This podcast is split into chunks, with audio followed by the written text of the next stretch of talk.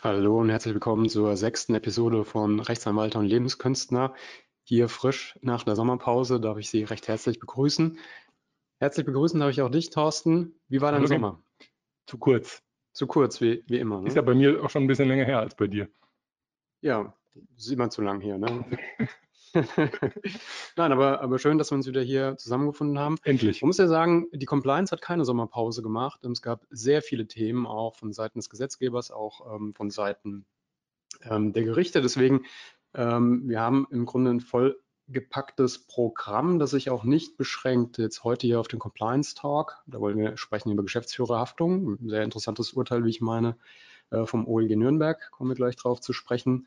Aber hinweisen möchte ich ähm, alle ähm, Zuhörer, die ich auch nochmal recht herzlich begrüße, auch auf unseren ähm, Compliance-Newsletter hier von Schuldrechtsanwälte. Den habe ich Ihnen hier auch als PDF nochmal ähm, reingepackt. Ähm, sollten die Möglichkeit haben, äh, runterladen zu können. Da haben wir auch verschiedene Themen nochmal aufgegriffen. Äh, neben der Geschäftsführerhaftung nach OLG Nürnberg ähm, befassen wir uns dort auch mit der Risikoanalyse Handreichung äh, des BAFA zum Lieferketten-Sorgfaltspflichtengesetz. Sicherlich auch ein Thema, das wir in Zukunft nochmal aufgreifen äh, werden. Ähm, des Hinweisgeberschutzgesetzes Deutsches auf den Zielgeraden mit einem neuen ähm, Regierungsentwurf oder mit dem aktuellen Regierungsentwurf. Und die Frage bleibt, ähm, aufgrund der Konzernlösung, die dort vorgesehen ist, ist das eigentlich EU-konform oder gibt uns hier der, Gesetz, der deutsche Gesetzgeber ähm, ein Hinweisgeberschutzgesetz, das ähm, EU-rechtswidrig ist und das ginge dann zulasten der Unternehmen, die hier eine gewisse Unsicherheit haben.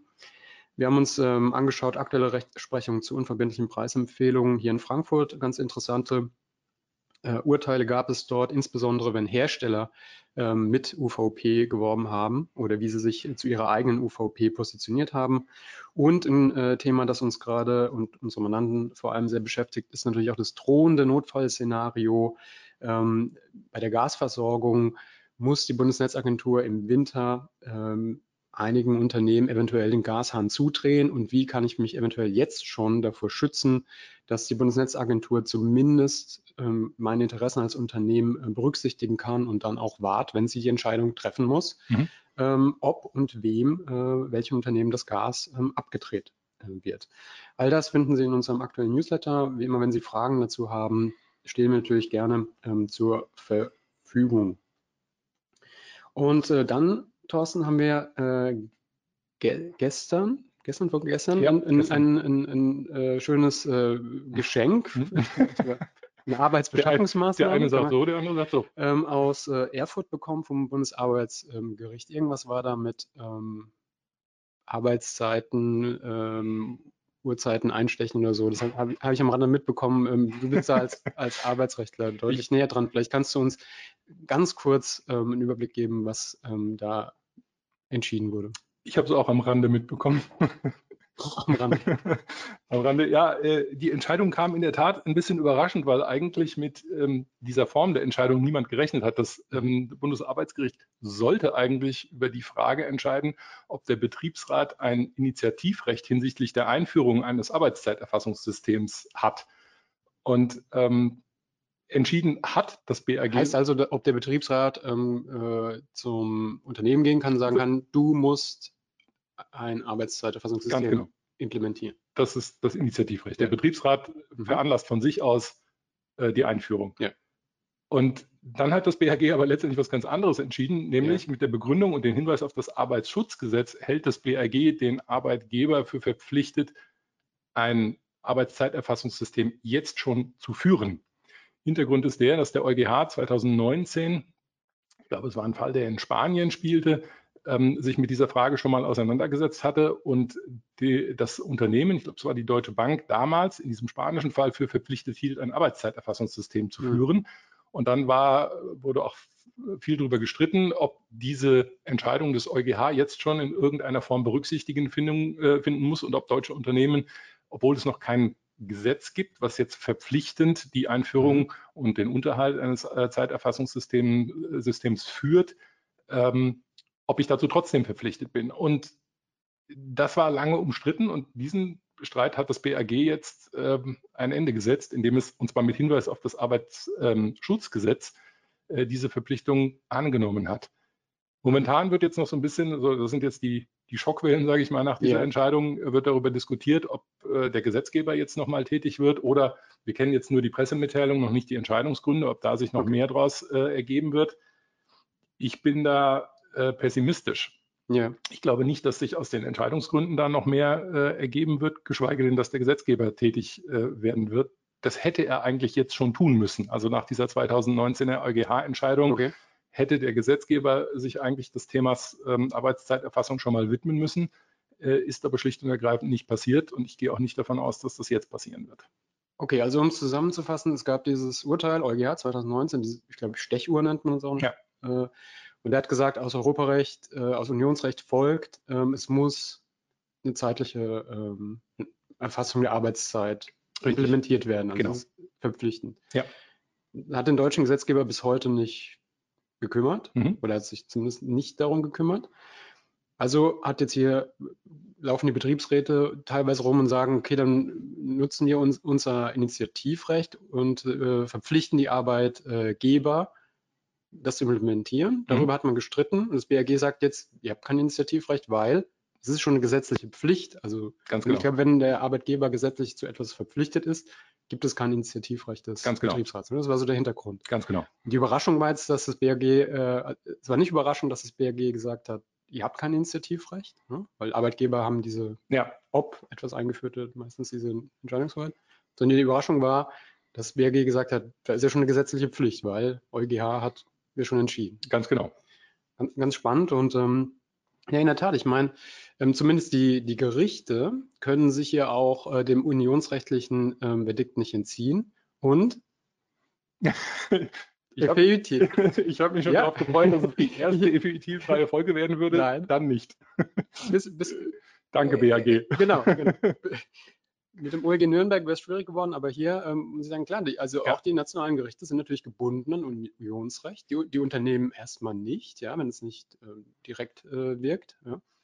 Ähm, und mangels Gesetzgebungsakt ist es hier schwer, aber die Gerichte sind natürlich gebunden und ähm, deswegen haben wir jetzt so eine Situation, dass die Gerichte im Grunde sagen müssen, ja, es gibt eine gesetzliche Pflicht ähm, zur Zeiterfassung. Mhm. Der Gesetzgeber hat es aber einfach gar nicht geregelt bisher. Also Richtig. müsste jetzt mal aus seinem äh, Winterschlaf ähm, erwachen und ja. Und wa was sollte er äh, regeln, deiner Meinung nach? Oder was ist da, ist da was zu erwarten? Gibt es da Diskussionen? Also ich glaube, wie gesagt, ich glaube nicht, dass da was kommt. Und Okay. ähm, das Problem ist, glaube ich, eigentlich auch gar nicht ähm, die Arbeitszeiterfassung als solche. Das Problem ist ähm, das Arbeitszeitgesetz mit den strengen Vorgaben Mhm. hinsichtlich äh, Höchstarbeitszeiten, Ruhepausen und Ruhezeiten.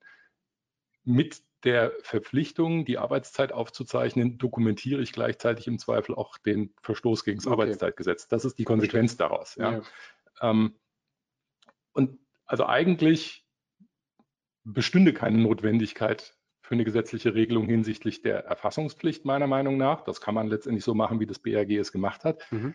Man müsste aber eigentlich sich das Arbeitszeitgesetz mal anschauen und da darüber nachdenken, ob es nicht Möglichkeiten der Flexibilisierung eröffnet. Denn so wie das Gesetz momentan gestrickt ist, sind also insbesondere für Betriebe, die nicht mitbestimmt sind, die Möglichkeiten zur Flexibilis- Flexibilisierung sehr, sehr eingeschränkt. Also insbesondere diese elf Stunden Ruhezeit zwischen dem Arbeitsende und dem Arbeitsbeginn am Folgetag sind für viele Unternehmen ein Problem. Gerade die, die in größeren Konzernen und insbesondere internationalen Konzernen tätig sind, wo sie dann irgendwie mit einem Vorgesetzten irgendwie abends um elf aufgrund der Zeitverschiebung nochmal ein Telefonat führen müssen. Ähm, für die ist das ein Problem. Ja, und ähm, deswegen besteht da dringender Reformbedarf, aber Ja. das ist bisher äh, gescheitert. Übrigens auch, äh, gibt ja auch Belange der Arbeitnehmer vielleicht, die Arbeitszeit weiter zu flexibilisieren. Ja. Also je mehr Freiheiten ich da habe, das muss ja nicht zwangsläufig zum Nachteil des Mitarbeiters sein. Ja.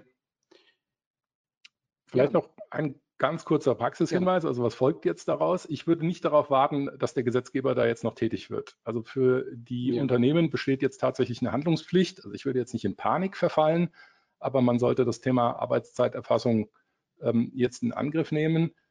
Es gibt Softwaresysteme, die das äh, äh, abbilden Mhm. Eine gesetzliche Verpflichtung oder irgendwelche Rahmenbedingungen, wie ich die Zeiterfassung äh, bewerkstelligen muss, gibt es im Moment nicht. Das heißt also im Prinzip würde das Excel-Sheet beispielsweise würde ausreichen. Okay. Ja, aber ich würde es jetzt nicht lange, länger auf die lange Bank schieben, sondern tätig werden. Genau. Das wäre jetzt auch mal eine Frage gewesen, was ist jetzt quasi sein Call to Action für die, für die Arbeitgeber? offensichtlich ja. Ja, auf jeden Fall. Also ich, wie gesagt, ich würde nicht in Panik verfallen, aber äh, das Thema würde ich jetzt schon proaktiv angehen und äh, in den nächsten Wochen und Monaten äh, auf die Spur bringen. Wunderbar. Nein, vielen Dank für den, für den Überblick.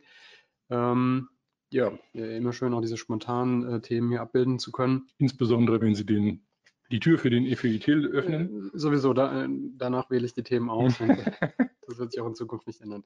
Nein, Spaß beiseite. Ähm, kommen wir zu unserem eigentlichen Thema. Ähm, ganz interessantes Urteil, wie ich meine, ähm, das OLG äh, Nürnberg ähm, datiert von Ende März aus diesem Jahr, ist aber jetzt erst in den letzten äh, Wochen, glaube ich, im Volltext veröffentlicht äh, worden und betrifft ähm, die Haftung eines Geschäftsführers ähm, einer hier GmbH und Co. KG, wobei jetzt auf die konkrete Gesellschaftsform gar nicht so ankommt. Und ähm, ist deswegen für uns hier im Compliance Web Talk so spannend, weil die, der Vor- oder die, die, die Regre der Regressanspruch hier von der Gesellschaft, die den, ihren eigenen Geschäftsführer hier auf Regress verklagt, ähm, sich abspielt äh, von dem Hintergrund des Vorwurfs, dass ähm, nicht ausreichend Compliance-Strukturen und Maßnahmen implementiert wurden und diese Pflichtverletzung ähm, zu einem ähm, Schaden geführt hat ähm, und das möchte man jetzt zurückhaben. Das ist vielleicht so allgemein, warum das Thema für uns interessant ist. Und ähm, es ist natürlich immer ähm, wichtig, auch in der, in der Compliance-Beratung aufzeigen zu können, dass ähm, ja, dass wir gerade als Anwälte, als Berater ähm, hier nicht in Panik streuen wollen, indem wir sagen, ihr braucht Compliance-Programme, ihr braucht auch funktionierende und effiziente Compliance-Programme, sondern äh, eben auch dann zeigen kann, schaut, das ist die Entscheidungspraxis, das sind die tatsächlichen Risiken, die entstehen können. Und bevor wir auf den Sachverhalt kommen, ich hatte mir mal angeschaut, was es schon für Kommentare zu dem Urteil gibt. Ähm, ein paar sehr kurze Kommentare gibt es ähm, dazu. Und ähm, ein Kommentar war, ähm, ja, doch nichts Neues, ja. Im Grunde die, die Entscheidungspraxis aus den 80er Jahren, jetzt halt in einem aktuelleren Fall. Ähm, und äh, andere sagen, äh, absolut äh, äh grundlegender Fall. Und ich glaube, beides ist richtig.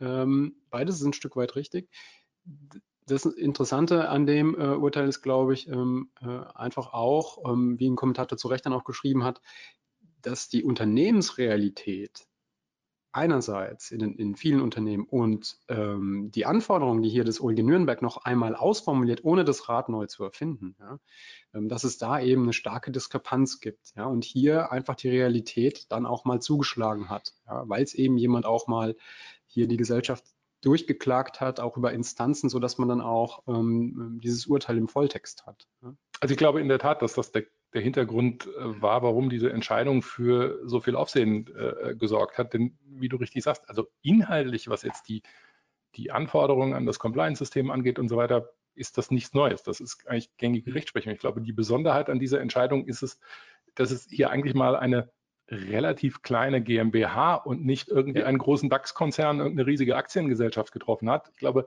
das ist bisher so vielleicht äh, beim Thema Compliance mhm. da im Hinterkopf mitgeschwungen. Compliance ist irgendwie eine Sache für die Großen und jetzt hat man letztendlich genau diese Anforderungen eben ein Stück weit runterskaliert, aber ja. auf eine mittelständische GmbH angewandt. Und äh, das ist insofern dann vielleicht doch ähm, ein gewisser Kulturwandel, weil das für die meisten mittelständischen Unternehmen wahrscheinlich jedenfalls mal in der Form nicht so im Fokus stand. Ein sehr guter Hinweis, finde ich. Ähm, denn die ähm, Urteile, auf die wir sonst rekurrieren, wenn wir sagen, hier Geschäftsführer und Vorstände, das sind eure Anforderungen in der Compliance, sind jetzt zum Beispiel Neubürger, Siemens. Ja. ja. Äh, mit den schwarzen Kassen oder jetzt in den äh, letzten Jahren äh, die Dieselthemen, ja, die vor den äh, OLG, OLGs äh, ja. behandelt werden und dort auch gesagt werden, naja, liebe Vorstände, da müsst ihr, da hättet ihr drauf schauen müssen. Und hier, ja, das kommen wir quasi schon zum Sachverhalt, du hast schon gesagt, es ist ein eher kleines Unternehmen, 13, 14 Mitarbeiter, glaube ich, ja. ähm, irgendwie so um den Dreh. Ähm, und ähm, das Unternehmen ist aktiv im Vertrieb von Mineralölprodukten, heißt also, um es einfach zu machen, äh, die betanken äh, Lkw mit, ähm, mit ihren Tankstellen, ähm, insbesondere dann natürlich Logistikunternehmen und ähm, geben dafür ihren Kunden, also den Logistikunternehmen, Tankkarten ähm, raus, mhm. die auch eine gewisse Kreditlinie haben, ich glaube bis 25.000 Euro maximal. Ähm, und ähm, man muss dazu sagen, es gab ähm, eben vorher, noch bevor der Geschäftsführer, der jetzt verklagt wurde, in Regress genommen wurde, ähm, einen Vorfall, dass eben nicht geprüft wurde, ähm, ob diese Kredit, äh, Kreditlinien oder es, es, gab keine richtige Begrenzung, sondern die Kunden konnten quasi ähm, sehr viel Kredit aufnehmen und den dann teilweise nicht zurückzahlen, sodass äh, dem Unternehmen damals schon Schaden entstanden ist. Ja, also es, es, gab wohl Kreditlinien, aber die sind nie überwacht worden und deswegen ist das also das generelle Thema dieser, dieser Überziehung der Kreditlinien und auch dem daraus für das Unternehmen resultierenden Schaden, den hat es tatsächlich schon gegeben, bevor der Geschäftsführer, der jetzt hier ja. verklagt wurde, ähm, zum Geschäftsführer berufen wurde. Das war ein alter Fall, ähm, abgeschlossen auch, der quasi jetzt mit diesem Urteil so erstmal nur indirekt zu tun hat. Mhm. Dafür wurde er nicht in Regress genommen, sondern was jetzt passiert ist, man hat ein neues System eingeführt, ähm, das eben auch, wie gesagt, nur diese bis 25.000 Euro. Und eigentlich sollte es auch in der Buchhaltung überprüft werden. Jetzt gab es aber einen ähm, ja, Vertriebsmitarbeiter im Grunde, ähm, der dann eigenmächtig angefangen hat, bestimmten Kunden ähm, die ihre Tankkarten schon ausgereizt hatten, neue Tankkarten auszustellen, allerdings auf andere Namen, auf andere Firmennamen, ähm, so dass es eben nicht auffiel, dass hier ein und dasselbe Unternehmen mehrere Tankkarten hat, die alle ähm, am Limit sind, alle ausgereizt sind. Das konnte natürlich nur funktionieren, indem er dann auch die Rechnungen, die an die für diese ähm, Firmen ausgestellt wurden, die ja diese Tankkarten nie bekommen haben, hat er vorher abgefangen oder hat beziehungsweise in der Buchhaltung gesagt, er kümmert sich selbst darum und er schickt diese Rechnung selbst raus. Mhm. So konnte er quasi verdecken, dass es ähm, eine Handvoll, ich glaube drei Unternehmen gab, die immer wieder auf, äh, auf den Namen anderer Firmen neue Tankkarten bekommen konnten und so natürlich das Risiko ähm, stark erhöht haben, also das Ausfallrisiko und ähm, sonst hätten wir auch keinen Fall. Das Ausfallrisiko hat sich dann natürlich irgendwann materialisiert. Ja, ähm, die, die, die Kunden sind insolvent geworden. Ähm, die Gesellschaft hat das Geld nicht bekommen und die Gesellschaft möchte jetzt ähm, eben hier Regress vom Geschäftsführer und wir reden über ähm, 800.000 Euro, die hier ja. ausgesprochen wurden, was auch ein Vielfaches ähm, des Jahresumsatzes, glaube ich, oder der Gewinns zumindest ähm, dieser, dieser Gesellschaft, also ganz erheblicher Betrag für das Unternehmen äh, dieser Größe und mit dem Umsatz. Ähm, und äh, ja, das ist so ein bisschen der Hintergrund und der Vorwurf, ganz abstrakt erstmal, ist, äh, der Geschäftsführer hat sich nicht ähm, so darum gekümmert, nicht die Compliance-Strukturen geschaffen, die hätten verhindern können, dass der Mitarbeiter ähm, diese Tankkarten ausgibt. Mhm. Vielleicht noch zwei, drei kleine Ergänzungen zum ja. Sachverhalt. Ähm, ja. Also sie spielen für die Gesamtgeschichte jetzt nicht unbedingt, äh, haben keine große Relevanz, aber äh, da das Gericht sie dann doch in Bezug genommen hat, glaube ich, sind sie ganz interessant. Ja. Ähm, das ganze Thema ist ähm, irgendwann mal aufgefallen, nachdem einer der Kunden, für den diese fiktive Karte ausgestellt wurde, da ist dem der wird nur als Mitarbeiter H hier immer bezeichnet, ja. dem ist wohl mal eine dieser Rechnungen, die er immer eingesammelt hat, damit es nicht auffällt, ist wohl mal durchgerutscht und die ist dann tatsächlich bei einem Kunden gelandet und der hatte sich dann beschwert darüber, dass ihm hier Leistungen abgerechnet wurden, die er gar nicht in Anspruch genommen hatte. Ja. Und daraufhin gab es dann ähm, ein Gespräch mit diesem Herrn H und man hatte ihn also darauf hingewiesen ja. und der kam, kam auf die durchaus kreative Idee, man könnte also äh, ähm, man könnte ihn ja ähm, bei diesem Kunden, der da in Zahlungsschwierigkeiten sei, könnte man ihn ja als Prokurist einsetzen, ähm, damit er ja da gewisse Kontrolle über die Zahlungsströme habe. Und ähm, dieser Idee äh, ist die Gesellschaft, also beziehungsweise der Geschäftsführer dann auch gefolgt. Ja. Ein Thema, was ihm dann später auf die Füße gefallen ist. Und ähm, vielleicht auch nochmal wichtig, ähm, es gab zwischenzeitlich mal eine Schulung, wo dieses ganze Thema Kreditwesen, mhm. Kreditlinien und auch das Vier-Augen-Prinzip äh, auch den Geschäftsführern geschult wurde. Ja. Und äh, der Geschäftsführer hatte in der Folgezeit auch mehrfach versucht, diesem Vier-Augen-Prinzip äh, Rechnung zu tragen und hatte versucht, also diesem Herrn H. einen weiteren Mitarbeiter an die Seite zu stellen, um das Vier-Augen-Prinzip in irgendeiner Form abzubilden. Ja. Äh, allerdings hatte dieser Herr H. Ähm, sich dann immer über die Qualität dieser Mitarbeiter ähm, äh, echauffiert und immer dafür gesorgt, dass diese Mitarbeiter dann während der Probezeit entlassen worden sind. Also derjenige, der überwacht werden sollte, hatte ein Entscheidungsrecht äh, über die Frage, bleiben die und dürfen die mir auf die Finger schauen oder nicht. Das ist der, der berühmte Bock zum Gärtner. Ne? Aber ähm, ja, es, es, gab wie immer in, die, in, in, diesen Fällen natürlich auch ähm, kuriose ähm, Vorgänge rechts und links äh, des Weges. Äh, nichtsdestotrotz kann man, glaube ich, die, die Entscheidung ähm, durchaus verallgemeinern, gerade was den Maßstab angeht, ähm, der, der hier vom OLG Nürnberg, glaube ich, sehr hoch ähm, angesetzt wird. Ähm, steigen wir vielleicht ähm, erstmal rechtlich ein und ähm, zu den Sachverhaltsdetails können wir dann nochmal kommen. dann auch bei der rechtlichen Würdigung. Einstiegsfrage ist ja, wann hafte ich persönlich als Geschäftsführer gegenüber meiner Gesellschaft? Also geklagt hat hier die Gesellschaft, ähm, nämlich eine ähm, Gesellschafterin ähm, der, ähm, der Kommanditistin. Aktie, Aktie pro Sozio, ja, jetzt nicht auf gesellschaftsrechtliche Details ein, aber das geht eben, dass ich ähm, dann als Gesellschaft ähm, den Geschäftsführer verklage auf Grundlage hier bei der GmbH 43, GmbH-Gesetz, Pflichtverletzung durch den Geschäftsführer. So und normalerweise, deswegen, also wir hatten, äh, wir haben diese Folge ja auch genannt, äh, die Business Compliance Rule, mhm. in Anlehnung an die berühmte Business äh, Judgment Rule. Die Business Judgment, Judgment Rule ist so, ein bisschen, ja, wir haben jetzt keinen Gesellschaftsrechtler heute hier, deswegen kann ich es, glaube ich, so sagen, so ein bisschen der Super Joker für, für Geschäftsführer und Vorstände, ja. ja. Ähm, denn es ist in der, äh, in der Rechtsprechung, Rechtsprechung anerkannt, nicht nur in Deutschland, deswegen auch Business Judgment Rule.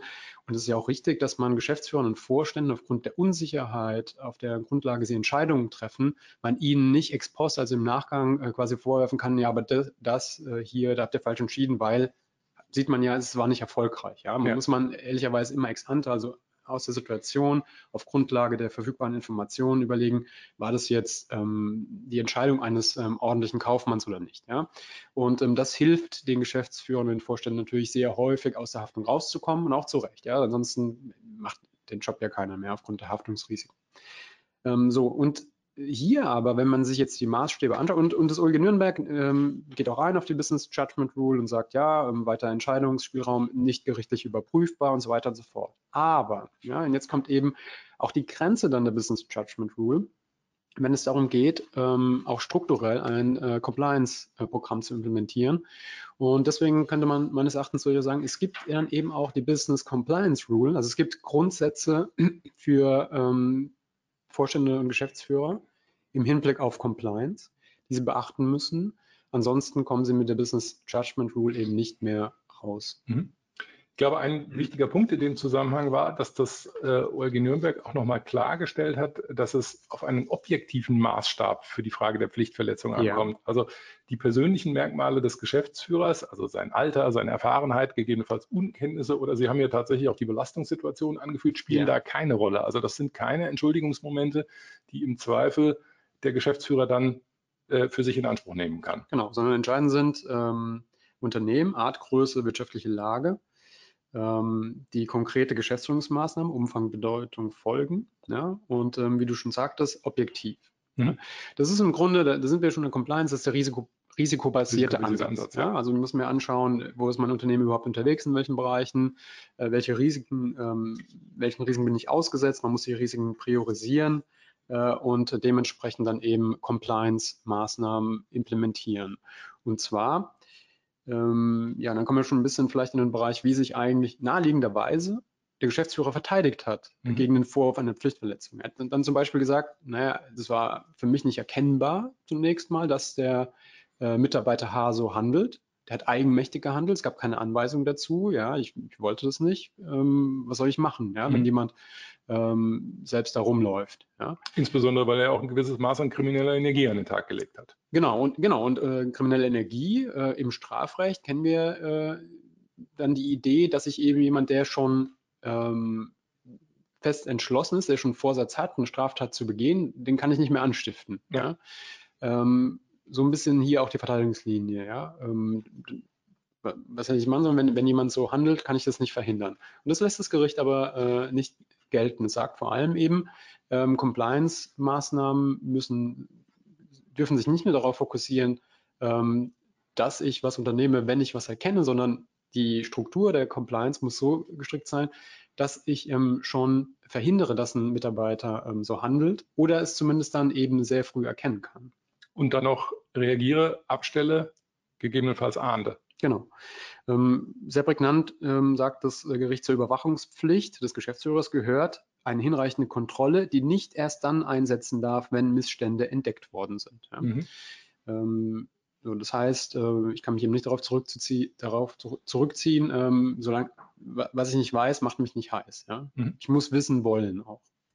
Ja, zumal es ja hier in dem Fall auch ähm, einige Anhaltspunkte gab, die dem Geschäftsführer hätten auffallen müssen. Ja. ja. also das ist dieses Thema dann Organisationsverschulden. Wie organisiere ich mein Unternehmen, dass solche Themen eben auffallen? Ja, also hier ein Beispiel war ja zum Beispiel diese, ähm, diese Abrechnung ähm, der Belege.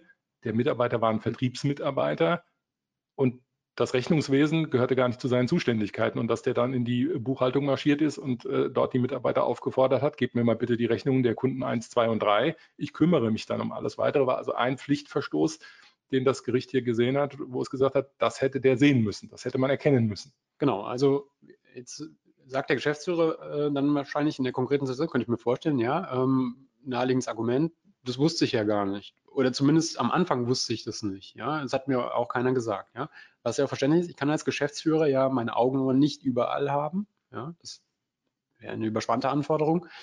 Aber er muss dann eben überlegen, er muss zumindest dann die für die Buchhaltung zuständigen äh, Mitarbeiter ähm, so anweisen, so schulen, in, anhand von schriftlichen Richtlinien, anhand von Schulungen, Gesprächen, was auch immer. Muss nicht immer das ganz große Rad sein. Ja? Aber er muss ihnen zumindest sagen, pass auf, ihr seid für die Buchhaltung zuständig und sonst keiner, wenn jemand kommt und Daten aus der Buchhaltung will. Nein, ja, ähm, ihr seid dafür zuständig. Ja. Ähm, das wäre so der erste Schritt. Interessant ist natürlich, die, die Zuständige in der Buchhaltung war die wie es dann häufig ist bei diesen kleineren äh, mittelständischen Unternehmen, ja, das war die Frau des Geschäftsführers. Mhm. Und dieser Mitarbeiter H, er hat ja dann auch beschrieben, es gibt ein freundschaftliches Verhältnis quasi zwischen dem Geschäftsführer und dem Mitarbeiter H. Ähm, was mir auch nochmal zeigt, so ein bisschen der menschliche Faktor in der Compliance. Ähm, auch das hat nicht geholfen. Ne? Ja. Zu sagen, naja, das ist ja im Grunde mein, mein Freund, ich habe dem vertraut. Ja? Mein äh, Zivi-Prof früher ähm, an der Uni hat immer gesagt, na, du musst dein Vertrauen dort suchen, wo du es gelassen hast.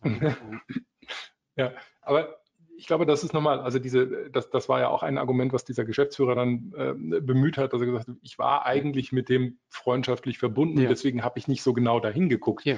Ähm, und ich glaube, da spielt natürlich dann die Unternehmensgröße vielleicht schon eine Rolle. Ja? ja? Typischerweise bei kleineren Unternehmen arbeiten die Personen halt enger zusammen. Da entstehen vielleicht anders als in einem Großkonzern vielleicht eher freundschaftliche Bindungen zwischen den Mitarbeitern. Und deswegen ist der Fokus für diese Compliance-Maßnahmen vielleicht auch ein anderer in einer kleineren Gesellschaft als jetzt in einem größeren Unternehmen. Ja? Thema risikobasierter Ansatz. Ich muss gucken, wo, wo habe ich meine Baustellen, wo muss ich gegebenenfalls Maßnahmen treffen, um einen Pflichtverstoß in irgendeiner Form äh, äh vorzubeugen. Ja, auf jeden Fall. Ähm, ein Aspekt, äh, der, äh, der es im Gericht, glaube ich, auch etwas nochmal leichter gemacht hat, eine Pflichtverletzung vorzuwerfen, ist, dass wir ähm, Stichwort Vier-Augen-Prinzip, ja, das hier auch nicht eingehalten wurde, also rein strukturell schon nicht eingehalten wurde, mhm. Äh, nicht implementiert wurde auch, ähm, dass du natürlich insbesondere bei ähm, allen finanzrelevanten Themen hast, dass du das Vier-Augen-Prinzip ähm, einhältst, also hier vor allem durch die Gewährung der Kreditlinien, ähm, die eben dann in der Summe auch das Unternehmen wirklich ähm, stark gefährdet haben, weil sich natürlich der große Summen sehr schnell können da zusammenkommen. Und ähm, das heißt, Vier-Augen-Prinzip, ähm, es hätte noch ähm, ein weiterer Mitarbeiter, eine weitere Mitarbeiterin da sein müssen, der die kontrolliert, ähm, was da eigentlich passiert.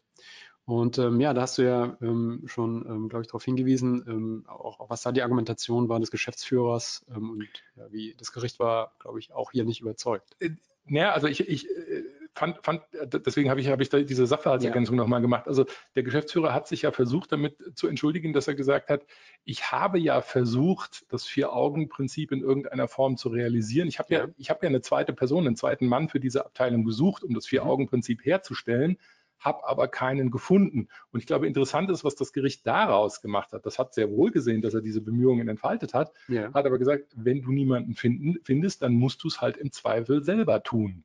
Ja, also es ist keine Entschuldigung zu sagen, ich hatte niemanden, sonst, sondern im Zweifel trifft diese Verpflichtung dann den Geschäftsführer selbst. Ja. Genau, auch das ein wichtiger Hinweis. Der Geschäftsführer bleibt immer in der Compliance-Verantwortung. Entweder muss er sie, kann, er kann sie, er muss nicht, er kann sie delegieren. Gut, je nach Unternehmensgröße muss er wahrscheinlich auch, weil er seine Augen und Ohren nicht überall haben kann. Ja. Ähm, aber er ist dann eben nicht komplett raus. Es ist ja auch, was damals bei, äh, bei Neubürger ähm, sehr ähm, wichtig war in der Entscheidung des LG München I. Ähm, da dann auch noch dahingehend, ähm, man kann auch quasi in, innerhalb des Vorstands nicht sagen, du bist jetzt der, der Vorstand, der für Compliance zuständig ist, wir sind fein raus, ja, sondern es bleibt eine Restverantwortlichkeit im Sinne einer Überwachung, ähm, bleibt immer vorhanden. Ja. Da kann ich als Geschäftsführer, als Vorstand, die werde ich nicht los. Ja. Ich kann ja. sie delegieren, aber die Delegation führt eben dazu, ähm, dass ähm, die Überwachungspflichten äh, mir anwachsen äh, und ich da dann eben aufpassen muss. Genau. Und wenn ich, äh, wie, sagt das Gericht ja sehr deutlich, ähm, eigentlich wiederhole ich, was du gesagt hast, aber es ist, glaube ich, ein wichtiger Punkt. Wenn ich es nicht delegieren kann, weil ich die Leute nicht habe, dann bin ich als Geschäftsführer selbst dran. Ja? Dann muss ich es selbst überprüfen. Ich kann, und auch als Vorstand, ich kann nicht sagen, ähm, ich hatte keine Zeit dafür, ich hatte keine Leute dafür, ähm, ja, und Geld habe ich damit auch nicht verdient, ähm, deswegen habe ich es nicht gemacht. Ja, das wird nicht funktionieren. Ähm, und ich glaube, das zeigt eben auch, dass man es sich bei der Begründung, warum man Compliance-Maßnahmen nicht implementiert, darf man sich nicht zu einfach machen. Mhm. Ähm, gerade in der Geschäftsführung und bei den Vorständen nicht, weil es sonst zu einer persönlichen Haftung kommen kann. Ja, glaube ich, auch nochmal ein wichtiger Punkt. Äh, Kommt, äh, würde mich auch interessieren, wie du das siehst. Also ja. das, das, Gericht hat sich ja insbesondere mit der Frage auseinandergesetzt, inwiefern hier aufgrund der Geschehnisse in der Vergangenheit nicht sogar gesteigerte ah, okay. Überwachungspflichten bestanden haben. Es gab ja zugegebenermaßen, und das würde mich dann interessieren, wie du das ja. siehst, bevor der Geschäftsführer zum Geschäftsführer bestellt wurde, also formal ins Amt berufen wurde, gab es ja schon mal einen ähnlichen Compliance-Fall. Mhm. Ja? Und das Gericht hat gesagt, aufgrund dieser Geschehnisse in der Vergangenheit hätte der Geschäftsführer genauer hinsehen müssen und hätte eben strengere Maßnahmen äh, treffen müssen, um ähm, solchen äh, Pflichtverletzungen oder solchen, solchen Verstößen zukünftig vorzubeugen. Jetzt ja. finde ich das, das, Argument deshalb äh, bemerkenswert, dass das ein Umstand war, der vor ja. seiner Berufung zum Geschäftsführer äh, sich ereignete. Wie bewertest du das denn jetzt im Hinblick auf die Pflichten des Geschäftsführers bei der Einführung eines Compliance-Systems? sehr, sehr interessanter Aspekt. Ja. Ähm, das Gericht macht auch nicht viel Aufhebens darum. Also es gibt keine Ausführungen dazu, inwiefern er davon gewusst haben konnte oder ja. nicht. Man kann hier sagen, wenn man sich den konkreten Fall anschaut, irgendwie der Vater äh, des Geschäftsführers war vorher Geschäftsführer oder Gesellschafter. Also es, es gibt eine gewisse familiäre Vorgeschichte, wobei auch da nicht klar wird, es ist nicht ganz klar, ob der Geschäftsführer, der jetzt hier verklagt wurde und in Regress genommen wurde, äh, den Compliance-Verstoß kannte, der stattfand, bevor er selbst Geschäftsführer war. Ja. Mhm. Darauf geht das Gericht nicht ein. Es sagt im Grunde nur, naja, da gab es ja schon mal so einen ähnlichen Fall, ja, mit äh, Risiken aufgrund ähm, zu hoher Kreditlinien und nicht kontrollierte Kreditlinien. Und deswegen, Geschäftsführer, hättest du da besser aufpassen müssen. Für mich heißt das erstmal eine Konsequenz, wenn ich irgendwo Geschäftsführer oder Vorstand werde, neu ins Unternehmen äh, reinkomme, muss ich mir einen Überblick verschaffen über ähm, die Compliance-Vorgänge die Compliance-Verstöße, die zumindest in jüngerer Zeit passiert sind, die Abhilfemaßnahmen, die ergriffen wurden. Ähm, ja, ich muss mich damit auseinandersetzen, weil ansonsten, ja, zumindest wenn in, in, unter meiner Ägide dann eine Pflichtverletzung äh, passiert oder ein Compliance-Verstoß passiert, ist mir bei der Frage, ob ich eine Pflichtverletzung begangen habe, aufgrund mangelnder Compliance-Maßnahmen, ähm, auf die Füße fallen kann. Das zeigt genau. dieses Urteil und zwar ohne große Begründung äh, glaube ich, sehr gut auf. Und ähm, das ist natürlich dann auch spannend, ja. Ähm, wenn ich als Geschäftsführer irgendwo neu, in, als Fremdgeschäftsführer vor allem, neu reinkomme, ja, in Unternehmen. Ja, Erstmal zu sagen, und Freunde, was habt ihr denn ähm, die letzten zehn Jahre so getrieben? Also eigentlich ist es ja so, dass ähm, wenn ich mich bei einem Unternehmen bewerbe als potenzieller Arbeitnehmer, muss man vielleicht ein polizeiliches Führungszeugnis vorlegen. Ähm, jetzt ist es vielleicht auch so, dass dass ich ja zumindest als Vorstand und Geschäftsführer mir ähm, eine Art ähm, Führungszeugnis des Unternehmens geben lassen muss, um zu sagen, okay, wir haben hier nicht nur wir, sondern ich ganz persönlich als Geschäftsführer und Vorstand habe hier ein persönliches Risiko, ähm, bevor ich mich nicht aussetzen möchte. Bevor ich bei Ihnen anfange, müssen wir erstmal ein Audit durchführen. Genau, ja. Ähm, Aber und, und, also ich glaube, es ist ein wirklich wichtiger Punkt. Fingerspitzengefühl. Ja. Weil, weil, weil die Frage Gab es in der Vergangenheit schon mal ähnliche Vorfälle und wie haben die mhm. äh, stattgefunden? Spiel haben ja dann einen unmittelbaren Einfluss auf ja. die Compliance-Maßnahmen, die ich treffen muss. Unbedingt. Ja, das ist das, was das Gericht hier sagt mit den äh, gesteigerten Anforderungspflichten.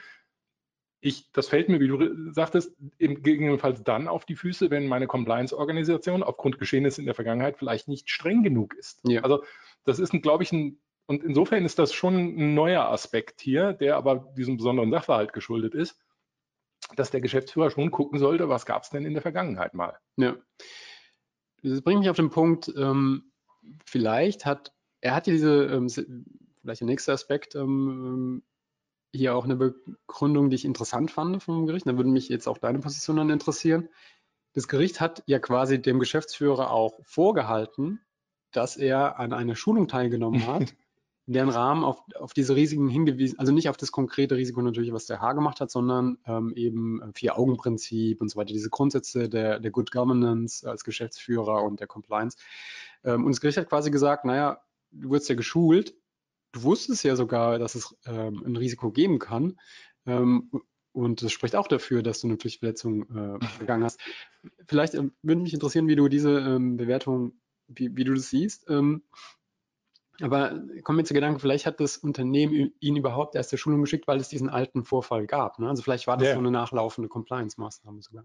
Ja, ich fand die Argumentation bemerkenswert, weil sie lässt natürlich im Zweifel den Rückschluss zu, wenn ich nicht schule, weiß ich es nicht und dann bin ich unter Umständen fein raus. Genau. Also im Zweifel mache ich meine Leute bösgläubig mit einer Schulung. Ich fand ja. das Argument gefährlich. Ja, ja. ja ähm, weil man es im Zweifel auch umdrehen kann. Aber also nachvollziehbar ist es natürlich schon. Ja, das ist ja die Frage, wusste er letztendlich, was er hätte tun müssen? Und das war eben aufgrund dieser Schulung, weil das Vier-Augen-Prinzip da tatsächlich Schulungsgegenstand war. Ja. Und er das ja später auch aufgegriffen hat in seiner Verteidigungsstrategie, dass er gesagt hat, ja, ich wusste von dem Vier-Augen-Prinzip und ich habe ja auch versucht, es ähm, zu realisieren, ist mir halt nicht gelungen, weil ich keine Leute hatte. Ja. Ja. ja. Ja, aber sehe ich, sehe ich wie du. Ähm, ich, ich kann das Argument des Gerichts verstehen. Es ist auch nachvollziehbar, aber so, auch wie, wie das Ulge Nürnberg das darstellt, kommt man erstmal auf den Gedanken im Umkehrschluss, aha, okay, ich, wenn ich überhaupt erstmal compliance-mäßig aufgeschlaut bin, ähm, dann habe ich auch ein höheres Risiko. höheres ja, Risiko. Genau. Ähm, aber das wird man so nicht sagen können, weil natürlich, wenn es diese Schulung schon gar nicht gegeben hätte, äh, hätte, wäre das Gericht zum Ergebnis gekommen, da ist ja gar nichts im Unternehmen an Compliance-Strukturen, um das zu verhindern. Ja. Also die Schulung wäre ja eine Compliance-Maßnahme. Genau, sie ist ja, genau, genau, genau. Ja, ja also genau. allein das Unterlassen der Schulung wäre dann schon ein Moment, was gegen eine, eine Compliance-Organisation verstoßen würde. Genau, und das ist vielleicht dann auch, weil ich sagte ja vorhin noch kurz, wenn ich äh, gerade als Fremdgeschäftsführer neuen Unternehmen komme, ähm, da ist es, glaube ich, keine gute Idee. Ja, du hast es dann überspitzt formuliert mit dem erstmal ein Audit. Ja. Ähm, ja, mit, so, mit sowas aufzuschlagen. Also man braucht ein gewisses Fingerspitzengefühl, wie geht man damit um. Ja? Idealerweise als Unternehmen vielleicht auch, wenn man einen neuen Geschäftsführer hat, der von außen kommt, ähm, informiert man von selbst, ähm, offen äh, darüber kommuniziert dazu. Ja? Ähm, oder aber ich als Geschäftsführer, als Vorstand, spätestens dann, wenn ich merke, okay, es gibt da so eine Schulung, ja, die vielleicht jetzt nicht auch der absolute Standard ist, ähm, vielleicht nachzufragen, gab es da mal einen Fall oder ja, ähm, und so darüber ins Gespräch kommt.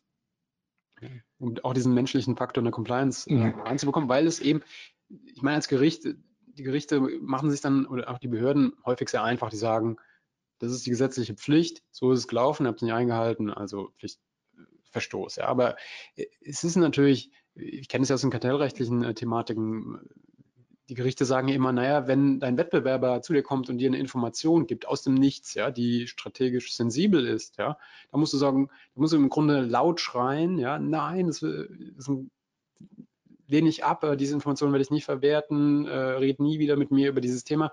Ich denke, das ist doch naiv, kein Mensch verhält sich so, ja, und so Leute würden, werden auch früher oder später ja eingeliefert, wenn du dich so in der Öffentlichkeit verhältst, ja. Also da fehlt mir man, manchmal so der menschliche Faktor. Ja. Heißt ja nicht, dass ich meine Pflichten nicht einhalten muss.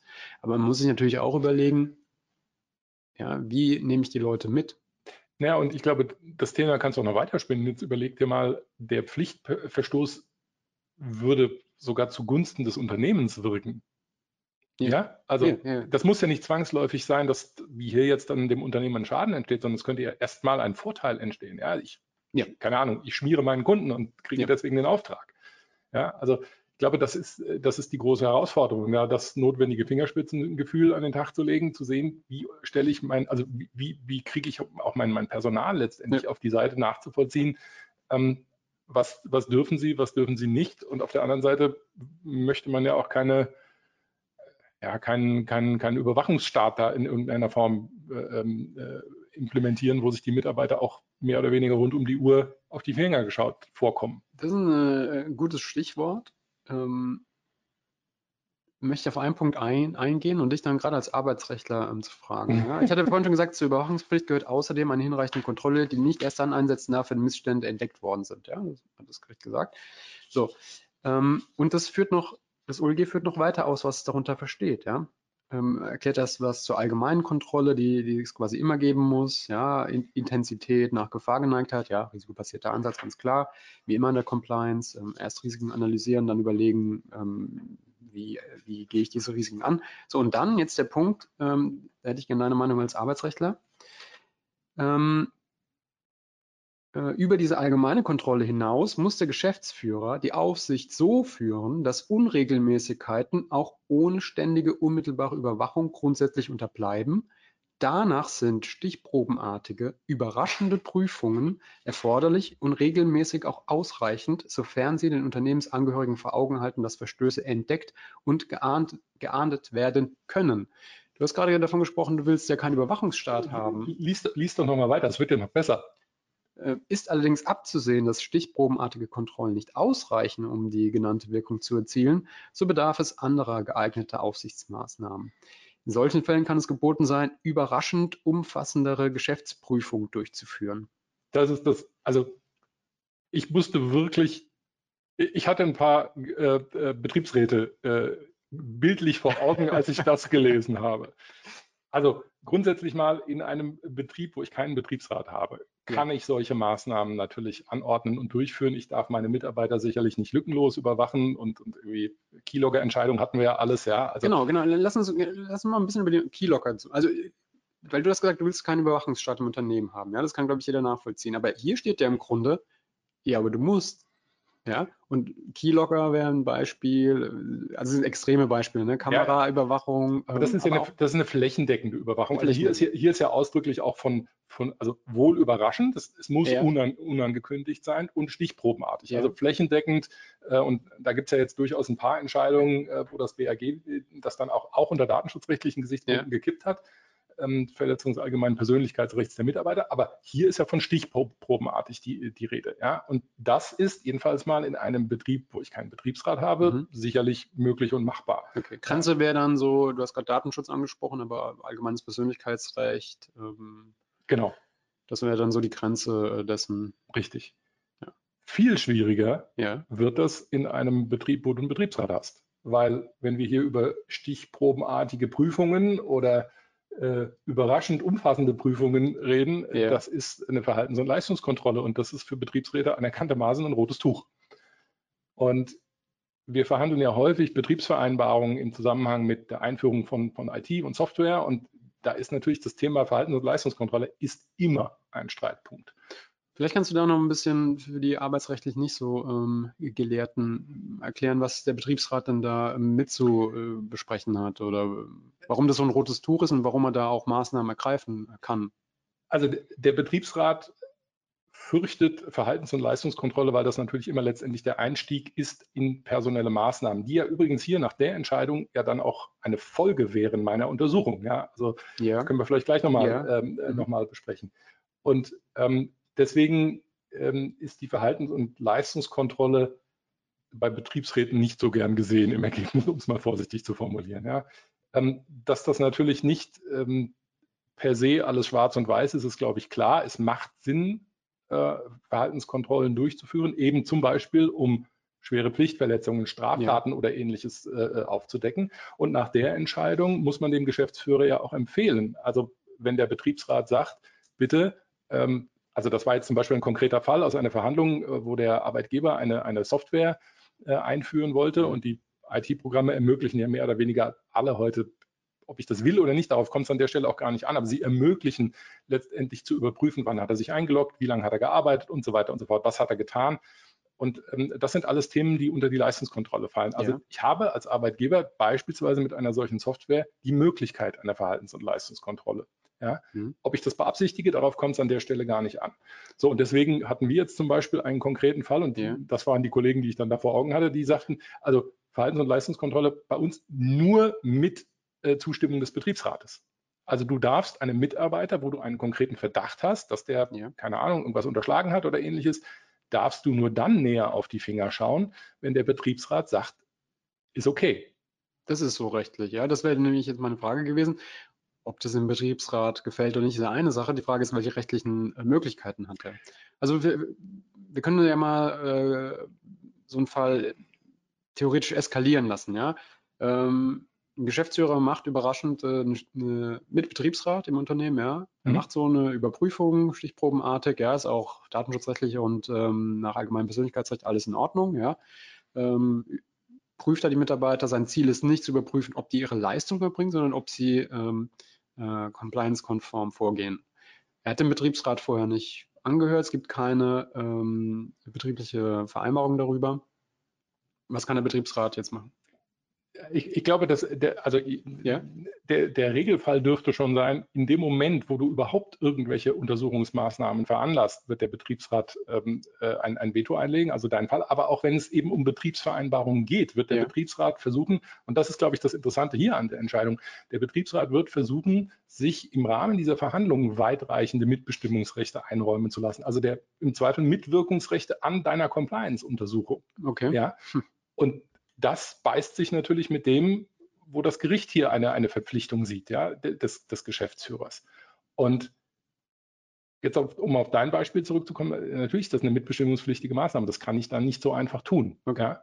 Und ich glaube, dass diese Entscheidung diesen Streit im Zweifel nochmal befeuern wird und im, wahrscheinlich auch für den Geschäftsführer zum Problem werden kann. Denn jetzt überleg mal, du verhandelst mit einem Betriebsrat eine Betriebsvereinbarung und weil der Betriebsrat hart bleibt, sagst du, naja, okay, dann Compliance-Maßnahmen, Untersuchungsmaßnahmen nur mit Zustimmung des Betriebsrates. Und dann hast du einen Fall, wo der Betriebsrat sagt, nein, wir stimmen nicht zu. Ja.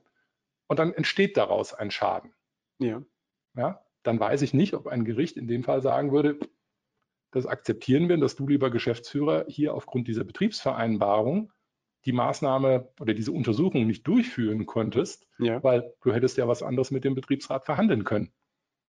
Das heißt, der Geschäftsführer äh, muss dann hart bleiben oder im Zweifel muss er in die Einigungsstelle gehen. Ja. Ja. Und der, der Einigungsstellenspruch, ja. dagegen kann er sich dann tatsächlich nicht zur Wehr setzen. Also wenn das Ergebnis der Einigungsstelle wäre, Untersuchung tatsächlich nur mit Zustimmung des Betriebsrates, dann wäre er für meine Begriffe fein raus. Aber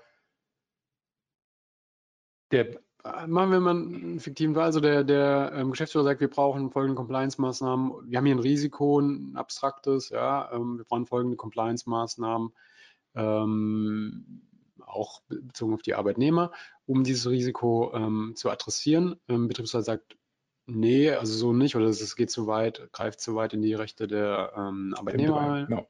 äh, und so weiter. Und dann okay, dann gehen wir zur Einigungsstelle, mal sehen, was die sagt. Die Einigungsstelle sagt, Betriebsrat hat, hat recht, das ist zu weit gehend. Dann passiert es natürlich, ähm, Compliance-Verstoß, Schaden fürs Unternehmen. Äh, Gesellschaft sagt, hier Geschäftsführer, hättest du mal gescheite Compliance-Maßnahmen ergriffen. Dann sagt der Geschäftsführer, ja, ich wollte weitergehende Compliance-Maßnahmen ergreifen, aber die Einigungs Betriebsrat und Einigungsstelle haben, haben gesagt, geht nicht, mhm. ja, deswegen können sie nicht machen. Dann würden wir sagen, ja, war rechtlich unmöglich letztendlich. Genau. Ja. Also jedenfalls mal beim Spruch der Einigungsstelle, dagegen kann er sich da mehr oder weniger nicht zur Wehr setzen. Ne? Der ist ja dann im Zweifel auch verbindlich. Aber ja. die interessante Frage ist, wäre der Geschäftsführer denn gezwungen, die Einigungsstelle anzurufen, wenn er den mhm. Betriebsrat nicht überzeugen kann. Okay. Mhm. Und ja. da kann man natürlich, also wie gesagt, mhm. ist noch nicht entschieden die Frage, ähm, ja. aber da kann man natürlich auf die Idee kommen zu sagen, der Geschäftsführer muss alle Mittel ausreizen, um zu versuchen, eben den gesetzlichen Anforderungen für eine Compliance-Organisation nachzukommen. Mhm. Und wenn der Betriebsrat eben da nicht einlenkt, dann muss er halt versuchen, im Zweifel über die Einigungsstelle ähm, diese Möglichkeit zu erzwingen. Ja, ganz spannend. Äh, Regress beim Betriebsrat oder bei der Einigungsstelle? nee, leider nicht. Leider nicht. Ja. Nein, äh, interessant, ja, wie man dann eben, ja, wenn man das weiterspinnt, ähm, welche, welche Risiken da noch ähm, auf einen auf einen zukommen. Also das, deswegen diese allein die, die Begrifflichkeiten, die das OLG hier verwandt ja. hat, die würden wahrscheinlich ähm, bei jedem Betriebsrat äh, sofort bestimmte Reaktionen triggern. Ja, nein, nein aber das äh, in der in der Tat, ja, und ähm, weiß nicht, zum Positiven oder zum Negativen, als ich das Urteil zum ersten Mal gelesen habe, ich habe mir direkt hier Arbeitsrecht, Fragezeichen neben dran geschrieben, ja. Ähm, ja. Also du siehst, ähm, ich bin auch schon ähm, geschädigt durch diesen Compliance, nachhaltig. Ähm, und ja, so ganz falsch lag ich ja anscheinend nicht. Ähm, ganz spannend. Ich glaube, du wolltest noch ähm, wollten noch sprechen über, was ist denn jetzt die Konsequenz, wenn ich, äh, wenn ich feststelle, Mitarbeiter hat dermaßen gegen Compliance-Vorgaben, also hier ja äh, voraussichtlich im strafrechtlich relevanten, ich glaube, es gab auch ein Strafverfahren. Es gab auch ein Strafverfahren, ja. Nicht, also sowohl gegen den Geschäftsführer als auch ja, gegen den Mitarbeiter. Ja.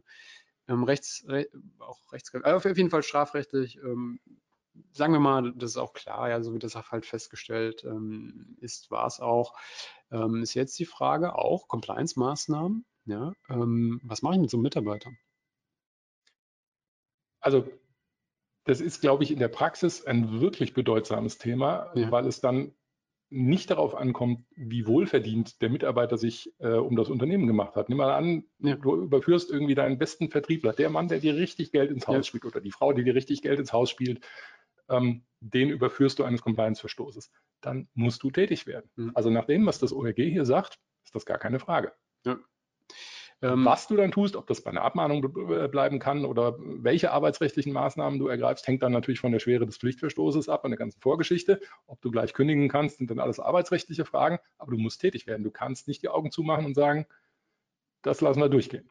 Ja. Das wäre wieder ein Problem für deine Compliance-Organisation dann nämlich. Genau, und da kommt auch wieder, und ich, ich weiß es eben auch aus unserer Beratung, dieser menschliche Faktor, ja, ähm, auf den ich immer wieder zurückkomme, den darf man eben nicht äh, unterschätzen. Compliance ist einfach sehr getrieben von Kommunikation zwischen Menschen. Darauf, darauf kommt es an. Und ähm, das ist natürlich jetzt auch gerade in der Konstellation auch nicht einfach, ja, wenn ich den Mitarbeiter eben auch privat kenne und der ansonsten vielleicht auch ein sehr guter Mitarbeiter ist, ja, ein freundschaftliches Verhältnis äh, besteht. Erstens, ich bekomme vielleicht gar nicht gerade in der heutigen ähm, Arbeitsmarktlage ersetzt, ja, aber natürlich, ähm, wenn da eine freundschaftliche Beziehung ist, äh, den zu entlassen, ist ja auch ist ja nicht einfach. Ja. ja. Umgekehrt wenn man sich, äh, wenn man sich die ISO-Standards zur Compliance anschaut, wenn man sich äh, im Grunde jeden, jede Empfehlung, jeden Leitfaden anschaut, dann gehört es zur Compliance-Kultur, dass man Compliance-Verstöße ähm, durch ähm, Mitarbeiter konsequent sanktioniert, mhm. was ja auch nachvollziehbar ist. Ähm, äh, Anomie-Theorien, das können wir vielleicht, ähm, vielleicht sogar in zwei Wochen mal aufgreifen, ja, so Compliance-Organisationen, diese Theorien, die es dazu mhm. gibt. Letztendlich geht es ja darum, wie kann ich ähm, Mitarbeiter oder eine Organisation äh, dazu bringen, dass sie sich an Vorgaben hält, ja, und trotzdem noch ihr Geschäft erledigt, ähm, aber dass sie sich an Vorgaben hält. Warum halten wir Menschen uns überhaupt an Regeln? Ja? Mhm. Darum geht es ja auch in der Compliance. Mhm. Und glaube ich, was jeder ähm, auch ohne Theorie ähm, sehr gut nachvollziehen kann, ist, ähm, wenn ich sehe, jemand verstößt gegen, gegen eine Norm und er wird nicht dafür bestraft, warum sollte ich es dann nicht auch tun? Ja? Also zumindest wird es mir schwerer fallen, mich selbst in, in, einer, in einer Situation, in der ich äh, das Gefühl habe, ich muss gegen die Norm verstoßen, mich an die Norm zu halten, wenn ich gar keinen Nachteil ähm, ja, zu befürchten habe, zumindest arbeitsrechtlich nicht. Deswegen ja. ist die Empfehlung eigentlich immer auch arbeitsrechtlich zu, ähm, zu sanktionieren. Ja. ja. Ähm, und da ist auch, das ist manchmal paradoxe, gerade bei uns in den Kartellrechtsfällen ist, die Empfehlung ist ja sogar sehr, sehr schnell ähm, zu sanktionieren. Ja, dieses, äh, die Strafe muss auf dem Fuße folgen, weil natürlich, wenn du jemand hast im, im Vertrieb oder in der Geschäftsführung, der äh, da verstoßen hat und der werkelt da noch da zwei Jahre vor sich hin, ja, dann sagen die Mitarbeiter in der Zwischenzeit, ja, guckt euch an, gegen Kartellrecht verstoßen und da sitzt er noch. Ja. ja. Also, und wir sitzen in Schulungen, kriegen erzählt, ah, auf keinen Fall, ganz schlimm, ja, äh, fliegt alle raus, äh, Regress, ja, und da sitzt er und äh, hat dieses Jahr noch einen Bonus bekommen. Ja. Äh, das ist eine, eine absurde, kann eine absurde Situation ähm, sein und funktioniert bei uns im Kartellrecht manchmal auch gar nicht so gut, weil gerade wenn wir diese Kronzeugenanträge stellen, dann sind wir auf die Kooperation ähm, der, der Mitarbeiter angewiesen, ja. ja, sodass du den auch also zumindest nicht so vor den Kopf stoßen ist, dass er sagt, okay, ich helfe euch gar nicht. Ja. ja.